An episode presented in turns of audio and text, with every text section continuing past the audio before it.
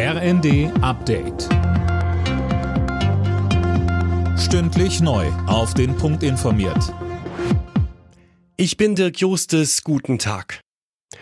Bundesweit wird heute der Opfer des Nationalsozialismus gedacht. Bei der zentralen Gedenkveranstaltung im Bundestag standen erstmals die Menschen im Mittelpunkt, die wegen ihrer sexuellen Orientierung oder geschlechtlichen Identität von den Nazis verfolgt wurden. Bundestagspräsidentin Bärbel Baas sagte. Zehntausende wurden der Homosexualität beschuldigt. Schon das genügte oft, um ihre gesellschaftliche Existenz zu ruinieren.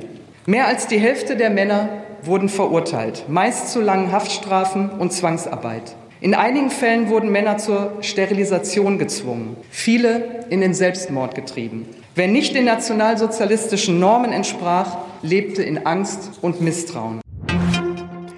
Der Bundestag soll kleiner werden, darin sind sich die Parteien in Deutschland einig, nur wie darüber wird noch diskutiert.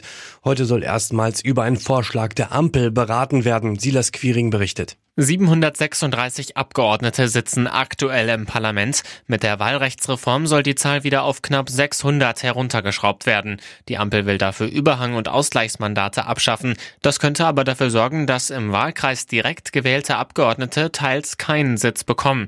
Die Union hat einen Gegenvorschlag eingebracht. CDU und CSU wollen unter anderem die Zahl der Wahlkreise reduzieren.